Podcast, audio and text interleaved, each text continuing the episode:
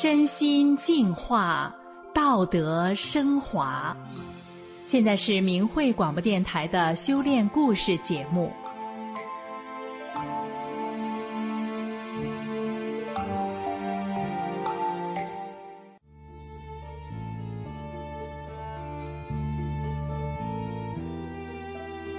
小慧的幼儿园已经满员了。可仍有家长就是不愿意把孩子送到附近其他的幼儿园，请求他再多收一个吧。小慧的幼儿园为什么如此受亲爱呢？下面就让我们听听她的故事。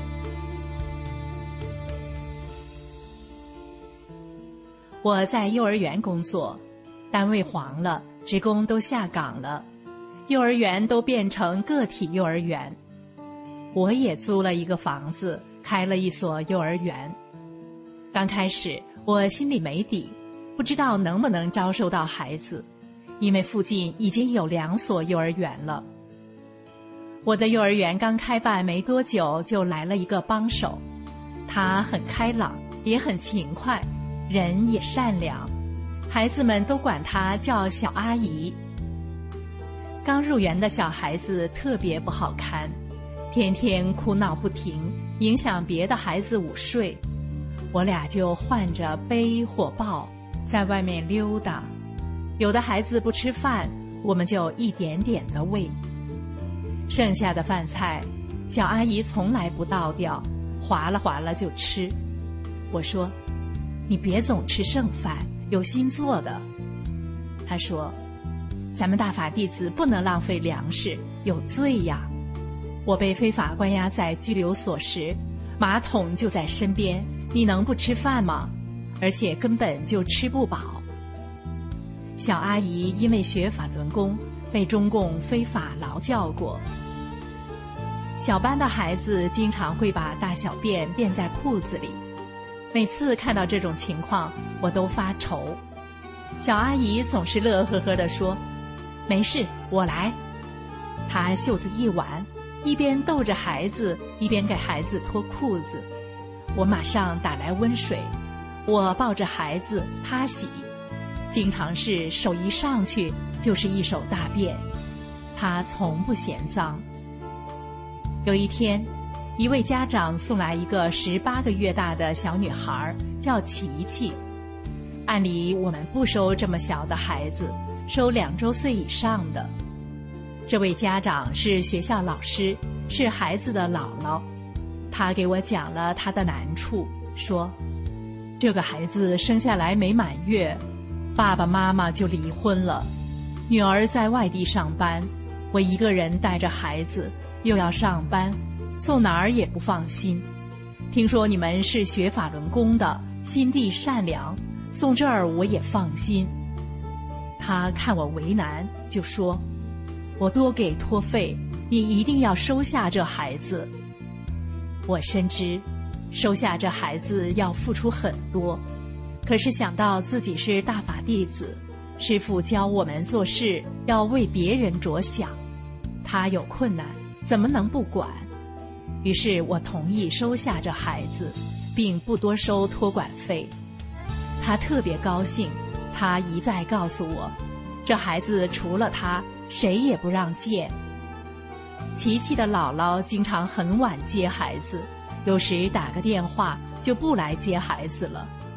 小阿姨从无怨言，把他当成自己的孩子带。一天，琪琪的爸爸来了，要接孩子，我很热情的接待了他，希望他能理解我们，因为孩子的姥姥交代过，不许任何人接孩子。他很失望，说了一些不好听的话。我看到他们的积怨很深，我想，这事让我碰上了，也不是偶然的。我搬了一把椅子让他坐下，倒了杯水。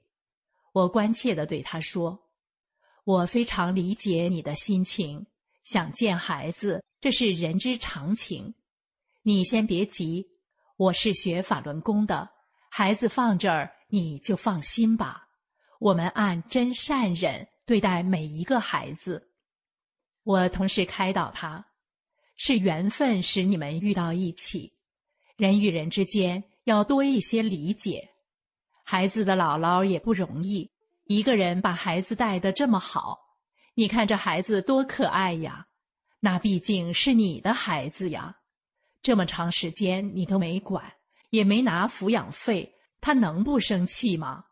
我们大法师父说，在矛盾面前退一步，海阔天空，恩恩怨怨何时了？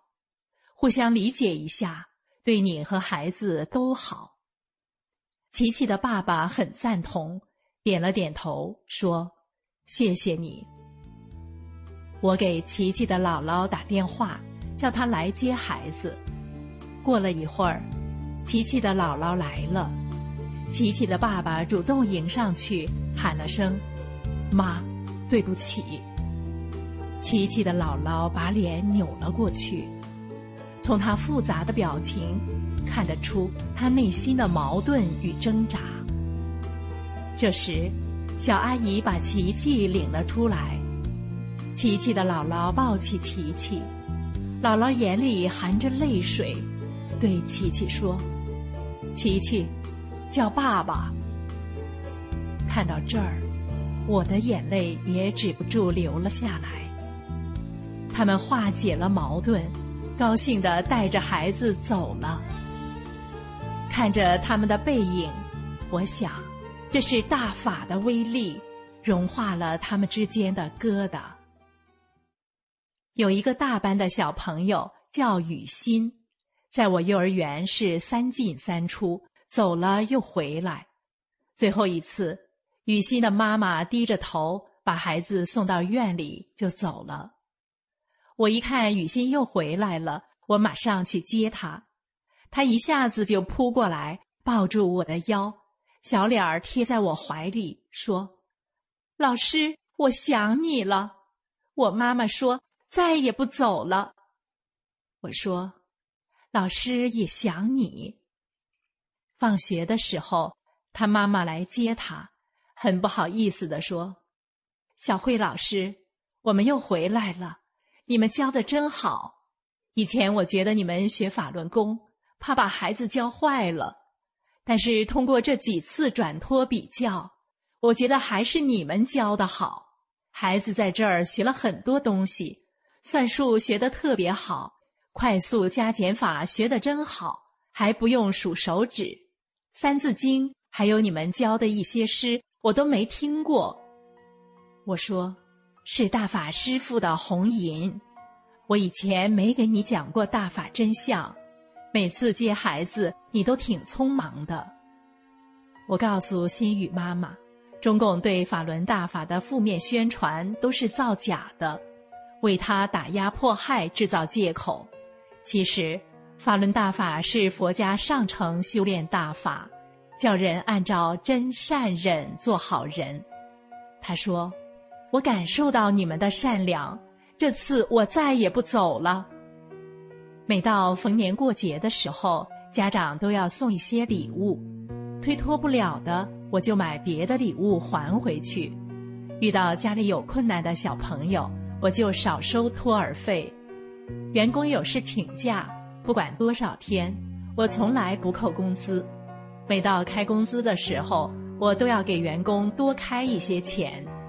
我按照真善忍的标准对待每一个员工和孩子。老师们主动找我要法轮大法的主要著作《转法轮》看。不练功的老师说：“我们也得按真善忍做好人。”彤彤的父母离异，他奶奶岁数大，身体还不好。一位老师经常上他家去接他上学。另一位老师经常利用休息时间给彤彤洗澡、洗衣服、剪指甲。把自己家孩子的衣服给彤彤穿。彤彤的奶奶逢人就讲，幼儿园的老师都好，他们可善良了。在幼儿园里，我们都是用真善忍的理念来教育孩子，告诉孩子要真诚、善良、忍让，不说谎，不打人，不骂人。经常给孩子们讲一些《三字经》《弟子规》中的故事，用传统文化来启迪孩子们纯真善良的本性。幼儿园里一位小朋友牛牛，一天他的姥姥来接他时，一进院就笑着对我们说：“今天早上我跟牛牛姥爷生气，骂了他几句。牛牛过来跟我说，我们老师说。”打不还手，骂不还口，要忍让。姥姥，你让着点我姥爷。你们都念法轮大法好，真善人好。姥姥接着乐开怀地说：“牛牛当时把我俩都给逗乐了。”牛牛的姥姥还说：“有时牛牛做错事，还说对不起。”他禁不住赞叹：“这孩子自从上幼儿园。”变化可真大，懂事了。我不仅重视培养孩子的品德，对他们的伙食也从不马虎。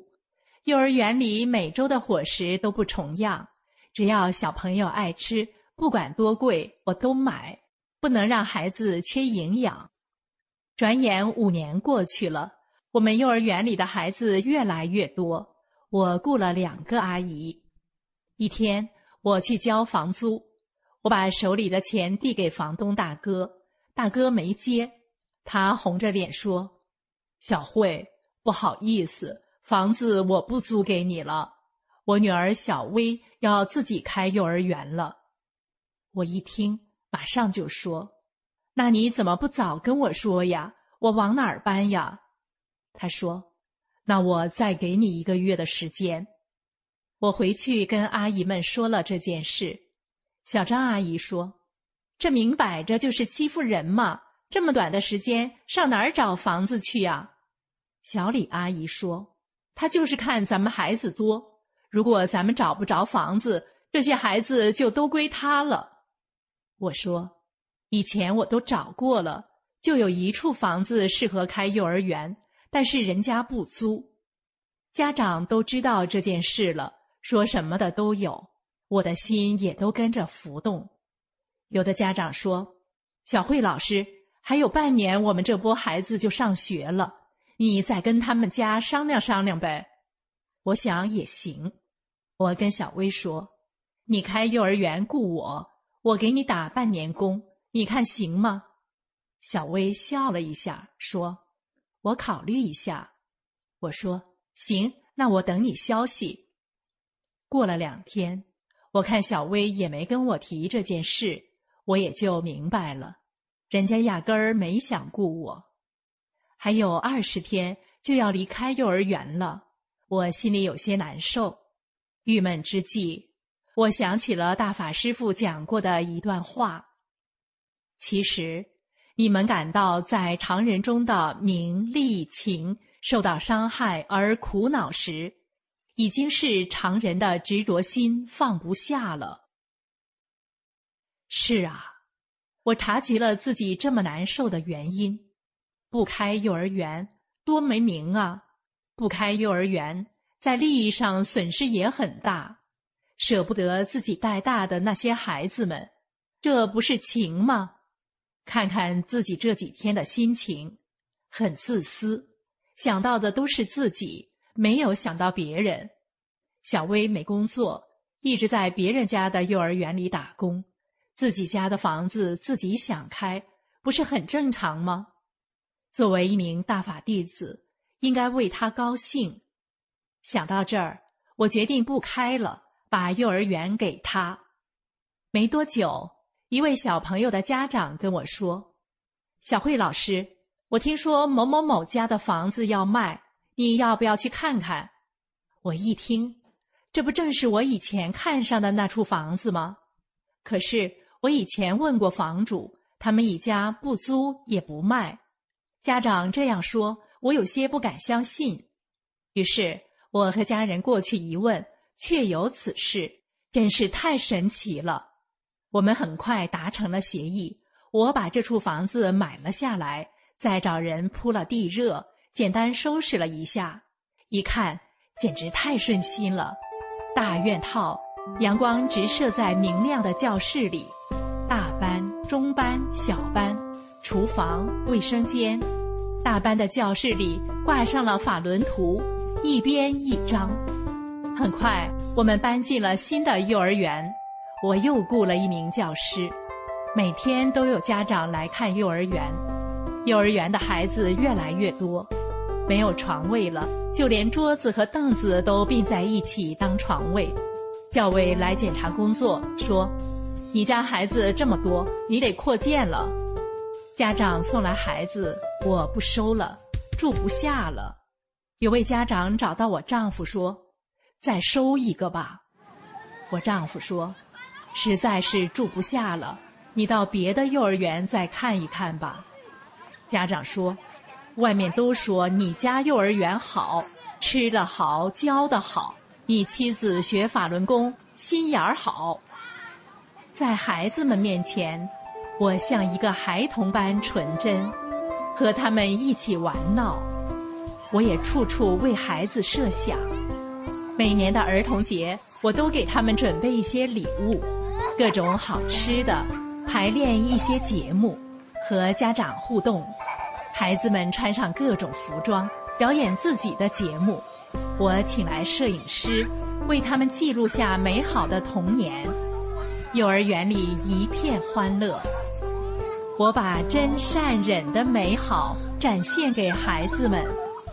在我的幼儿园里，法轮大法的美好，净化着每一个幼小的生命。听众朋友，小慧幼儿园之所以这么受欢迎的原因，透过故事，大家应该都清楚了。如果我们在家里也能以真善忍对待自己的孩子，我们的孩子在幸福长大的同时，还会培养出好的品行与人格，您说是不是呢？今天的故事就到这儿了，感谢您的收听。